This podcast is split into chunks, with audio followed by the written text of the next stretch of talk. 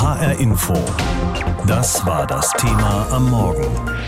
Brutales Kalkül, wie Putin die Ukraine entmachtet. Wird Russland in der Ukraine einmarschieren, um das Land in die Knie zu zwingen, braucht es das nicht mal. Denn Investoren sind seit Jahren schon abgeschreckt und nun umso mehr.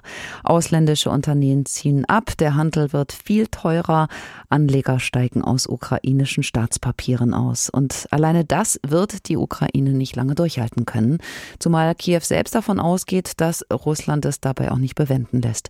Man will also vorbereitet sein in der Ukraine auf eine einen Einmarsch, den es möglicherweise sogar auch schon gegeben hat, weswegen die Ukraine nun Reservisten einzieht. Das sei aber keine Mobilmachung, so Präsident Zelensky.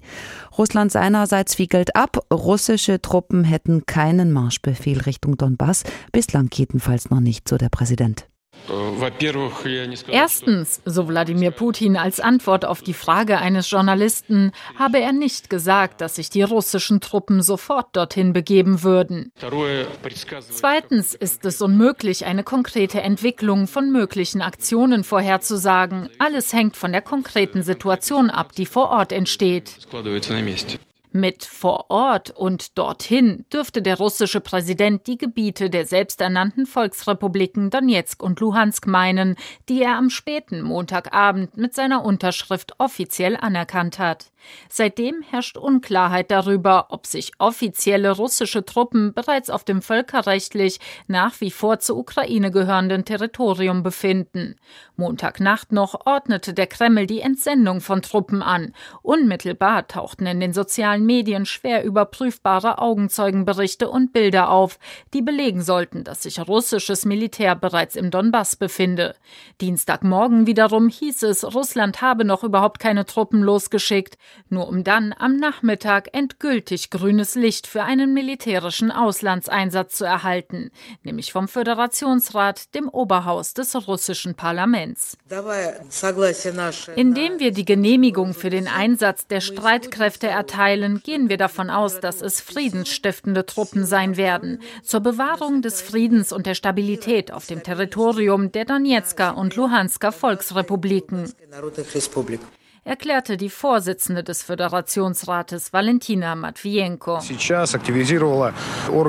In den Tagen zuvor hatte das russische Staatsfernsehen unentwegt über die Lage im Donbass berichtet, allem voran über einen vermeintlich geplanten Einmarsch des ukrainischen Militärs.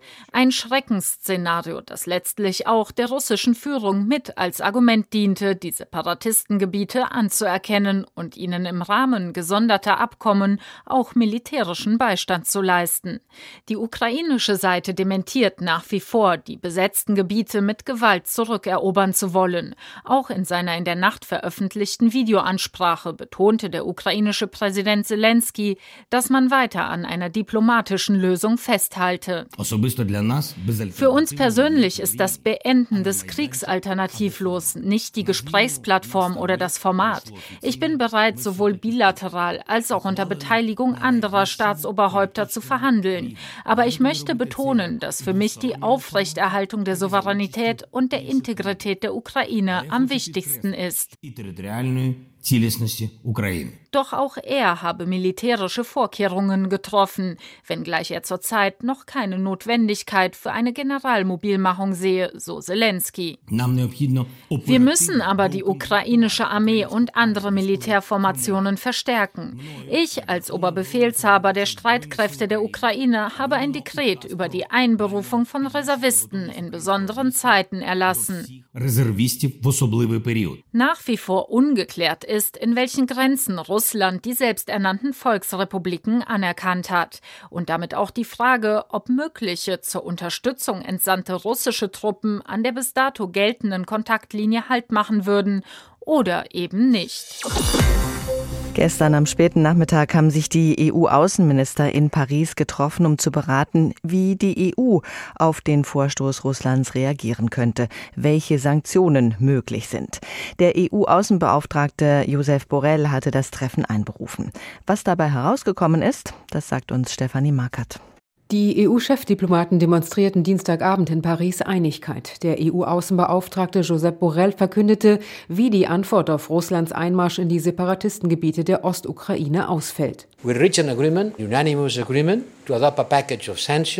Unser einstimmig angenommenes Sanktionspaket wird Russland sehr wehtun. Wir haben beschlossen, dass die 351 Duma-Abgeordneten, die für diese Verletzung des Völkerrechts und der ukrainischen Souveränität gestimmt haben, auf unsere Sanktionsliste gesetzt werden. Darauf stehen auch 27 weitere Personen und Firmen, die die ukrainische territoriale Integrität und Unabhängigkeit untergraben oder bedrohen. Es geht um Entscheider, um Banken und Strukturen, die die russische Politik finanzieren, die Separatisten militärisch unterstützen oder vom Handel mit der Ostukraine profitieren. Und um den Zugang Russlands zu den westlichen Finanzmärkten. Aber Monsieur Putin n'est pas dans la liste des sanctionnés. Monsieur Putin steht nicht auf der Liste sanktionierter Personen. Man habe sich noch, Zitat, Munition aufheben wollen. Bislang, so Borrell, beherrschten die Separatisten 30 Prozent der ostukrainischen Region Donbass und dort seien russische Truppen. Putin hat aber zeitgleich zu den Verhandlungen in Paris die Unabhängigkeit für die gesamte Donbass-Region anerkannt. Ausdrücklich lobte Borrell vor diesem Hintergrund die deutsche Initiative, die umstrittene Ostseeleitung für Gas aus Russland Nord Stream 2 zu stoppen. Bundesaußenministerin Annalena Baerbock hatte in Paris zuvor auf Englisch erklärt, die Bundesregierung habe das Projekt auf Eis gelegt. And in addition to that, the German government has also frozen Nord Stream 2 right now. Baerbock hat zudem im Rahmen der G7 zu einer Schaltkonferenz der Außenminister eingeladen, um sich auch mit den USA, Großbritannien oder Kanada abzustimmen. Zwei Dinge sind jetzt jetzt wichtig, zum Ersten ein deutliches Stoppschild aufzuzeigen, dass diese Aktion nicht akzeptabel ist und eine weitere Eskalation zu verhindern. Der EU-Außenbeauftragte Josep Borrell verwies darauf, dass der Termin für den russischen Einmarsch kein Zufall sei. Das Datum war wohl gewählt. Der 22. Februar ist der achte Jahrestag der Absetzung des damaligen Präsidenten Janukowitsch durch das ukrainische Parlament und des darauf folgenden Siegs der Demokratie. Es ist, als habe Monsieur Putin das Ende dieser demokratischen Pause in der Ukraine eingeläutet. La fin de la récréation démocratique die EU-Chefdiplomaten versicherten Kiew ihre Solidarität, wollen unter anderem im Kampf gegen russische Cyberattacken unterstützen. Sie forderten die Ukraine aber auch zur Zurückhaltung auf, nicht mehr und nicht weniger. Frankreichs Außenminister Le Drian sagte inzwischen sein für Freitag geplantes Treffen mit seinem russischen Amtskollegen Lavrov ab. Ein Nicht-Einmarsch auf ukrainischem Boden sei die Vorbedingung gewesen. Le Drian sprach in Paris die großen Fragen der Stunde an. Es gibt für die Stabilität in Europa keine Regeln mehr. Die Werkzeuge, die Verträge, die sie bislang gesichert haben, sind alle hinfällig, weil sie ausgelaufen sind oder Mitglieder sie verlassen haben. Etwa die Verträge über konventionelle Waffen oder Mittelstreckenraketen, über Manöverkontrolle, Open Open Sky und so weiter. Das müssen wir wieder aufbauen. All das liegt auf dem Tisch. Aber um darüber zu sprechen, braucht man beide Seiten.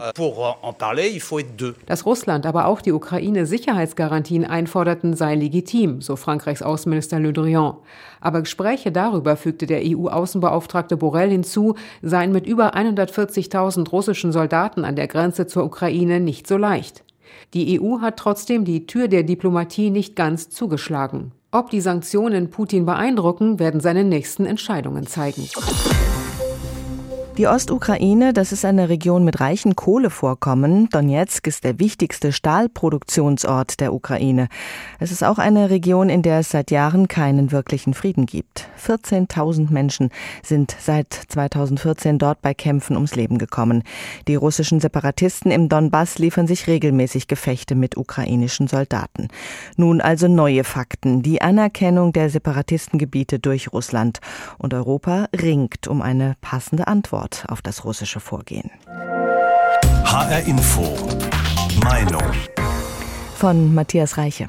Die Entscheidung fiel schnell und einstimmig. Das hat eine neue Qualität. Es ist noch nicht lange her, dass sich die 27 EU-Staaten selbst bei der vergleichsweise kleinen belarussischen Volkswirtschaft nicht auf ernsthaft harte Sanktionen einigen konnten. Nun wird es massive personenbezogene Sanktionen geben, Einreisesperren werden verhängt und Oligarchenkonten eingefroren. Noch schwerer wiegt, dass Russlands Zugang zum EU-Finanzmarkt stark begrenzt wird. Gleichzeitig hat Brüssel zusätzliche Strafmaßnahmen im Schreibtisch, die als eine Art Stufenplan umgesetzt werden sollen, abhängig von den weiteren Schritten Russlands.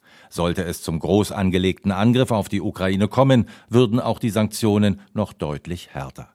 Es gäbe beispielsweise einen Lieferstopp für alle Güter, die Russland nicht selbst herstellen kann, aber dringend bräuchte, um seine Wirtschaft zu modernisieren. Und dann würde wohl auch Kreml-Chef Putin selbst auf die Sanktionsliste gesetzt. Dass Deutschland zumindest das vorläufige Aus der Ostsee-Pipeline Nord Stream 2 verkündete, lässt ahnen, wie weit der Westen bereit ist zu gehen, politisch und wirtschaftlich. Dazu kommt, dass auch Washington massive Strafmaßnahmen ankündigte und offensichtlich entschlossen ist, Russland auf eine Stufe mit Nordkorea, Iran oder Kuba zu stellen. Möglich, dass es so gelingt, Moskau in seine Grenzen zu weisen, doch sollte man davon ausgehen, dass sich die Führung im Kreml auf viele Szenarien vorbereitet und die ganz sicher brutalen Folgen für die ohnehin angeschlagene Wirtschaft einkalkuliert hat. Und dann ist da auch der Eindruck, dass der Ruf nach immer härteren Sanktionen kaschieren soll, dass es an Ideen fehlt, wie man mit Russland umgehen kann. Abschreckung allein als Reaktion auf die russischen Provokationen ist möglicherweise zu wenig. Natürlich hat Wladimir Putin das Minsker Abkommen in Wildwestmanier beendet, aber zur Wahrheit gehört, dass die Ukraine mitschuldig ist an dieser Eskalation. Kiew hatte sich in dem Abkommen verpflichtet, einen Autonomiestatus für die weitgehend russischsprachige Konfliktregion zu regeln. Stattdessen aber wollte die ukrainische Führung um jeden Preis die abtrünnigen Gebiete unter ihre Kontrolle bringen und den 2015 vereinbarten Minsker Friedensplan neu schreiben. Vor allem wollte man die USA hinzuziehen, deren Präsident seinem ukrainischen Kollegen unerschütterliche Unterstützung zusichert. Und da wird man in Moskau hellhörig. Die Aussicht, amerikanische Truppen könnten in der Ukraine stationiert werden, ist für Russland eine Horrorvision. Nicht anders als die, die für die USA real wurde, als 1962 russische Atomraketen vor ihrer Haustür auf Kuba auftauchten. So wie damals muss man auch diesmal auf eine Last-Minute-Lösung hoffen, auf eine diplomatische, die den Sicherheitsinteressen Russlands genauso Rechnung trägt wie dem Recht der Ukrainer, über ihr Schicksal selbst zu bestimmen. Dafür braucht es Kompromisse, die möglicherweise auch schmerzhaft sind für uns, aber in jedem Fall leichter als die Leiden eines neuen Krieges zu ertragen wären. Bundeskanzler Scholz hat sich gestern Abend ja im ARD Brennpunkt zur aktuellen Lage und dem weiteren Kurs in der Ukraine-Krise geäußert. Sein schärfstes Schwert könnte dabei Nord Stream 2 sein. Die Inbetriebnahme der Pipeline hat er erstmal gestoppt. Dieses Schwert könnte allerdings auch tiefe Wunden in die deutsche Energieversorgung schlagen. Die für Sicherheitsfragen zuständigen Mitglieder des Bundeskabinetts werden heute über die EU-Sanktionen beraten. Wie Scholz gestern aufgetreten ist, das hat sich Kai Clement für uns angeschaut. Russlands Präsident Putin wolle die Geografie Europas verändern, warnt der Bundeskanzler am Abend im ARD Brennpunkt. Das ist sehr bedrohlich, denn das ist doch eigentlich die Grundlage des Friedens, den wir in Europa gefunden haben, dass wir uns darauf verständigt haben, dass Grenzen nicht mehr verändert werden. Wenn man so etwas zulasse, dann drohe so wörtlich eine sehr unfriedliche Zeit. So folgte auf Russlands Anerkennung von Luhansk und Donetsk ein Tag der Sanktionen. Dazu gehört, Nord Stream 2 wird zumindest vorerst nicht in Betrieb gehen. Der in Sachen Gaspipeline lange so zurückhaltende Bundeskanzler hat das jetzt schnell klar gemacht. Ob Nord Stream 2 überhaupt noch Chancen hat, lässt Scholz am Abend offen. Da kann keiner jetzt hier eine Vorhersage machen. Jetzt jedenfalls ist das eine Situation, in der niemand darauf wetten sollte. So auch Wirtschaftsminister Robert Habeck. In den ARD-Tagesthemen kritisiert er zudem die Vorgängerregierungen und damit auch den Koalitionspartner SPD. Es wäre aus meiner Sicht klüger gewesen, Nord Stream 2 nicht zu bauen, weil wir in Europa eine vielfältige Energielandschaft brauchen und nicht ein Klumpenrisiko durch die Ostsee. Energiepolitik ist in Zeiten wie diesen immer auch sicherheitspolitik und geopolitisch zu beurteilen. Neben der Pausentaste für Nord Stream 2 betont die Bundesregierung vom Kanzler über die Außenministerin bis hin zum Wirtschaftsminister, wie wichtig nun ein starker gemeinsamer Auftritt des Westens sei. Es ist in dieser Situation zentral wichtig, dass Europa und die USA geschlossen und gemeinsam vorgehen, wir weder in einen Sanktionsüberbietungs- noch Unterbietungswettlauf eintreten. Am Abend wurde bekannt, dass die EU Sanktionen gegen hunderte Personen vorbereitet, gegen russische Banken und auch gegen russische Unternehmen. Sollte sich die Lage weiter zuspitzen, werde das nur der Auftakt sein, so der Bundeskanzler. Und wir haben auch gesagt, dass für den Fall, dass es tatsächlich eine militärische Invasion der gesamten Ukraine gibt, es auch noch weitere, viel weiterreichende Sanktionen geben muss. Auch die USA kündigen weitere Strafmaßnahmen an. Trotz der angespannten Lage sei die Energieversorgungssicherheit gewährleistet, sagt der Wirtschaftsminister, selbst wenn es kurzfristig, also in den nächsten Stunden und Tagen, zu Preiserhöhungen beim Gas kommen könne. Die Krise zeige aber auf neue Weise, wie wichtig der Wechsel zu erneuerbaren Energien sei das, was wir als Klimaschutzprojekt uns vorgenommen haben, was immer wieder dann schlecht geredet und diskreditiert wurde, ist nun inzwischen auch zu einer Frage der nationalen Sicherheit geworden. Trotz der neuen Lage, eines ist für Olaf Scholz weiter ausgeschlossen, Waffenlieferungen an die Ukraine. Dazu ein ganz klares Nein. Deutschland hat hier sehr lange eine Entscheidung getroffen, auch durch Gesetze festgelegt, was Waffenexporte in Krisengebiete betrifft. Und daran halten wir uns.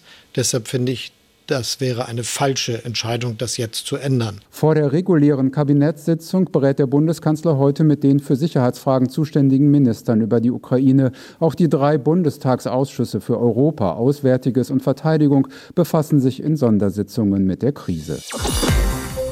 Die EU hat ja neue Sanktionen gegen Russland beschlossen und sie werden dem Land sehr wehtun. Das hat der EU-Außenbeauftragte Josep Borrell gesagt. Konkret umfasst das Sanktionspaket, auf das sich die EU-Außenminister in der letzten Nacht geeinigt haben, ein Handelsverbot für russische Staatsanleihen. Außerdem sollen bestimmte Unternehmen und Personen auf eine Sanktionsliste kommen, darunter auch jene Abgeordnete des russischen Parlaments, die für die russische Annexion der Separatistengebiete in der Ostukraine gestimmt haben. Wladimir Putin ist nicht auf dieser Sanktionsliste, noch nicht. Ich habe mit Reinhard Bütikofer gesprochen. Er sitzt ja für die Grünen im Europäischen Parlament und insbesondere in dessen Ausschuss für Auswärtige Angelegenheiten. Ich habe ihn nach seiner Einschätzung gefragt. Ein Handelsverbot für Staatsanleihen und eine Sanktionsliste für bestimmte Unternehmen und Personen. Sind Sie auch der Meinung, dass das Sanktionspaket den Russen wirklich schon sehr wehtut, wie Borrell das sagt? Ich weiß, dass Josep Borrell und dass auch die deutsche Vertretung und viele andere Länder heftig sich dafür eingesetzt haben, ein ganz starkes Sanktionspaket zustande zu bringen. Aber es gehört zur Wahrheit dazu, dass nicht alle Länder bereit waren, jetzt schon wesentlich weitere Schritte zu unternehmen. Offensichtlich hat ein Stück weit die Überlegung eine Rolle gespielt, dass man noch was zurückhalten will an Maßnahmen, um auf Russland einzuwirken, nicht jetzt noch weitere Schritte der Aggression gegen die Ukraine vorzunehmen. Inwieweit das wirklich ein richtiges Argument war, werden wir wahrscheinlich an den Entwicklungen sehen. Aber jedenfalls kann man festhalten, dass die EU mit diesen Schritten schon einen deutlichen Akzent setzt. Und sich deutlich einiger zeigt als in der Vergangenheit. Der Westen will ja unbedingt den Eindruck vermitteln, dass man aus einer Position der Stärke heraus operiert. Aber ist es nicht so, dass Putin all die Sanktionen und Sanktionchen, die da kommen, von vornherein eingepreist hat? Als er sich die Krim genommen hat, haben westliche Sanktionen ja auch keinen nachhaltigen Eindruck hinterlassen. Ich glaube, wir sind in einer ganz anderen Situation als damals 2014. Damals waren wir von der ruchlosen Bereitschaft Putins, sich über geltendes Recht hinwegzusetzen, doch in großem Umfang überrascht. Die Blauäugigkeit gegenüber seiner revisionistischen Politik war sehr groß. Das ist heute nicht mehr der Fall. Heute haben wir uns deswegen auch besser einigen können, einen wirksamen Widerstand dagegen zu organisieren, Solidarität mit der Ukraine zu organisieren. Es gibt natürlich einen Punkt, an dem Sie recht haben. Für einen imperial denkenden Zaren im Kreml ist vielleicht das, was an Wirtschaftssanktionen dann zu bezahlen ist, zu vernachlässigen gegenüber der eigenen Größe, die sich in Eroberungen abrechnen lassen soll. Deswegen haben wir trotzdem, glaube ich, richtig gehandelt, indem wir gesagt haben, wir versuchen, diese Aggression durch nicht militärische Maßnahmen abzuschrecken. Wir haben unseren Wirtschaftsminister Habeck schon gehört. Im Energiesektor hat man es in den letzten Jahren versäumt, alternative Versorgungsquellen zum russischen Erdgas aufzubauen. Wie erpressbar, wie abhängig ist Europa in diesem Punkt? Europa ist nicht so weit vom russischen Gas abhängig, dass wir jegliche Zumutung hinnehmen müssten. Aber kostenlos kommen wir aus dieser Verknüpfung nicht raus. Lange ist uns gepredigt worden, ich muss sagen, insbesondere von Sozialdemokraten ist uns gepredigt worden, das ist doch gar nicht schlimm, wenn es diese Abhängigkeit gibt, weil sie ist ja gegenseitig. Putin braucht ja unser Geld, er braucht unsere Euros, also wird da schon nichts passieren. Lange ist argumentiert worden, schaut doch zurück in die Geschichte. Die Sowjets waren doch immer verlässlich bei der Gasversorgung, was übrigens auch stimmt.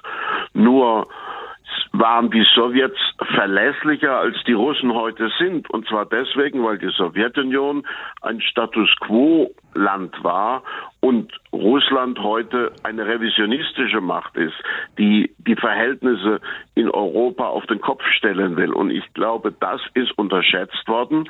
Und trotzdem können wir heute nicht kostenlos, aber wir können heute noch, ohne uns von Russland abhängig zu machen, unsere Energieversorgung sicherstellen. Deutschland ist dabei, wenn es um Sanktionen gegen Russland geht. Aber Sanktionen, die nicht auch denen Schmerzen bereiten, die sie verhängen, sind kaum möglich in der Ukraine-Russland-Krise. Bundeskanzler Scholz hat die Pipeline Nord Stream 2 auf Eis gelegt, aber ohne russisches Gas könnte es kühl werden bei uns. Droht da eine Versorgungskrise bei Gas und Öl? Wird Russland überhaupt weiter Gas liefern durch die bestehenden Pipelines? Wer von Sanktionen spricht, muss auch die Abhängigkeiten beachten. Und die betrachten wir uns mit Hilfe von Hans-Joachim Viehweger. Die Abhängigkeit ist enorm. Rund 40 Prozent des Öls, das in Deutschland verbraucht wird, stammt aus Russland. Beim Gas liegt der Anteil sogar bei 55 Prozent. Tendenz seit Jahren steigend. Könnten Wohnungen künftig kalt bleiben, wenn der Konflikt um die Ukraine weiter eskaliert? Tim Kehler vom Branchenverband Zukunft Gas widerspricht.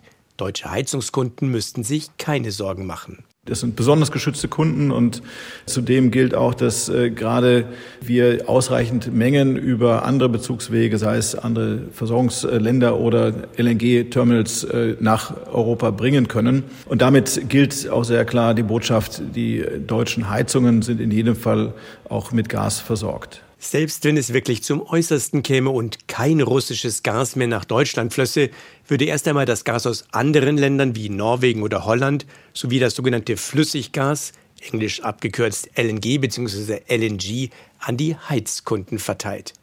Unternehmen als Gaskunden müssten sich in einer solchen Situation hinten anstellen. Sie wären die eigentlichen Verlierer einer weiteren Zuspitzung der Krise.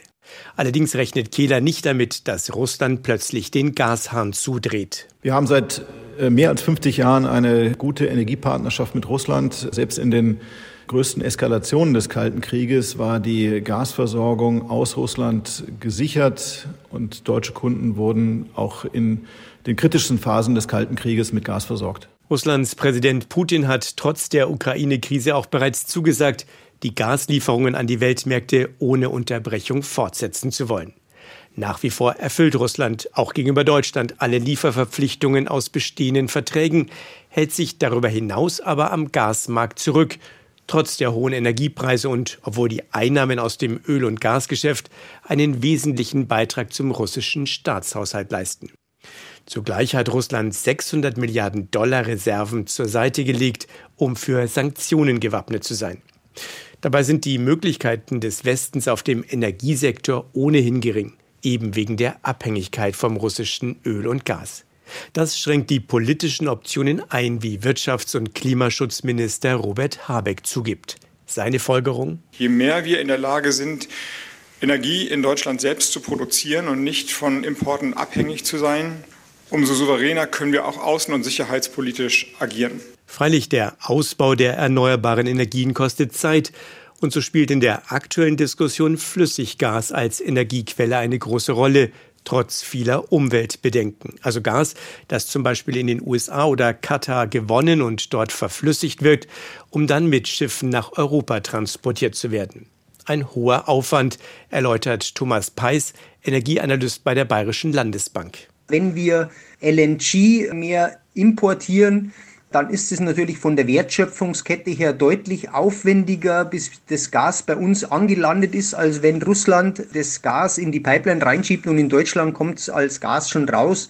LNG wird verflüssigt, wird über die Weltmeere nach Europa angeliefert, muss sie wieder regasifiziert werden. Das kostet natürlich einfach mehr. Höhere Energiekosten, so Peis, seien zumindest kurz- und mittelfristig der Preis für mehr Unabhängigkeit von Russland. Doch auch wenn das vorläufige Aus für Nord Stream 2 keine unmittelbaren Auswirkungen auf die Gaskunden in Deutschland hat, es erhöht den Druck, die Energieversorgung insgesamt auf andere Beine zu stellen auf das Prinzip Hoffnung zu setzen, verkennt den russischen Präsidenten. Warum sollte der einknicken und an den Verhandlungstisch zurückkehren, wozu ihn zum Beispiel Außenministerin Baerbock selbst dann noch aufrief, als die Donbass-Republiken bereits anerkannt wurden? Putin weiß, der Westen hat nicht viel in der Hand. Europa wird keine Soldaten in die Ukraine schicken. Frankreich und Deutschland hält er dem Vernehmen nach sowieso für schwach, nimmt er angeblich nicht ernst und Wirtschaftssanktionen hat der Kreml-Chef offenbar eingepreist. Was kann die Welt Putin also entgegenhalten, außer Worten, Verurteilungen, von denen es auch gestern bei der Dringlichkeitssitzung im UN-Sicherheitsrat wieder etliche gab? This is nonsense. A blatant violation of international law. It's not only a blatant breach of Security Council Resolution 2202 also Blödsinn, eine Verletzung der UN-Charta, eine Verletzung des internationalen Menschenrechts, ein No-Go. Doch außer einer starken Wortfront gegen Russland bleibt von jeder Sitzung des UN-Sicherheitsrats genauso wenig wie von den vorangegangenen. Es wird viel geredet, es kann wenig getan werden, gerade in diesem Fall, in dem es um eine der fünf Vetomächte geht, sagt UN-Beobachter Richard Gowan vom Think Tank Crisis Group. Es gibt wirklich keine Chance, dass der Rat irgendwelche Maßnahmen gegen Russland wegen der Ukraine ergreift. Russland würde sein Vetorecht nutzen, um das zu stoppen. Und deshalb ist all die Wut, sind all die Debatten im Sicherheitsrat nicht mehr als eine Diplomatie für die Öffentlichkeit. Das wäre nicht zwangsläufig so, sagt auch Gowan. The UN Charter es gäbe einen Artikel in der UN-Charta, der es den westlichen Ländern möglich machen würde, eine Resolution zu verabschieden, in der sie einen Waffenstillstand fordern ohne dass Russland ein Veto einlegen könnte. Das wäre allerdings ein komplexer legaler Prozess. Die Hintertür heißt Artikel 27 Absatz 3. Er sieht vor, dass sich Ratsmitglieder bei der Abstimmung über eine Resolution enthalten müssen, wenn sie in den Konflikt verwickelt sind, um den es geht Russland könnte in diesem Fall also kein Veto einlegen, doch bislang habe kein ständiges Mitglied des Sicherheitsrats auf diesen Weg gedrungen. Wäre das doch ein Präzedenzfall, der sie irgendwann selber treffen könnte. Die Russen und ihre Verbündeten könnten ebenso argumentieren, dass die USA öfter gegen die UN-Charta verstoßen haben. Beispielsweise hat Russland mehrfach den Irakkrieg in Debatten angeführt. Die Russen sehen das jetzt als Heimzahlung. Doch wenigstens hätten die USA 2003 so getan, als würden sie nach dem grünen Licht des Sicherheitsrats für ihren Einmarsch in den Irak fragen, auch wenn der Rat für diesen Einsatz niemals explizit ein Mandat erteilt habe. Russia has Russland hingegen hat sogar aufgehört, so zu tun, als ginge es ihnen um die Zustimmung des Sicherheitsrats oder das Minsker Abkommen. Präsident Putin habe seinen Alleingang angetreten, um die politischen Richtlinien neu zu schreiben und die russischen Grenzen neu zu ziehen. Die UN-Charta scheine ihn dabei nicht zu interessieren.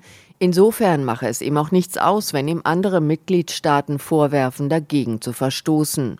Dennoch betont UN-Sprecher Stefan Dujarric, das Wichtigste sei, dass weiter gesprochen werde, in verschiedenen Foren und gerade auch auf dem Parkett der Vereinten Nationen.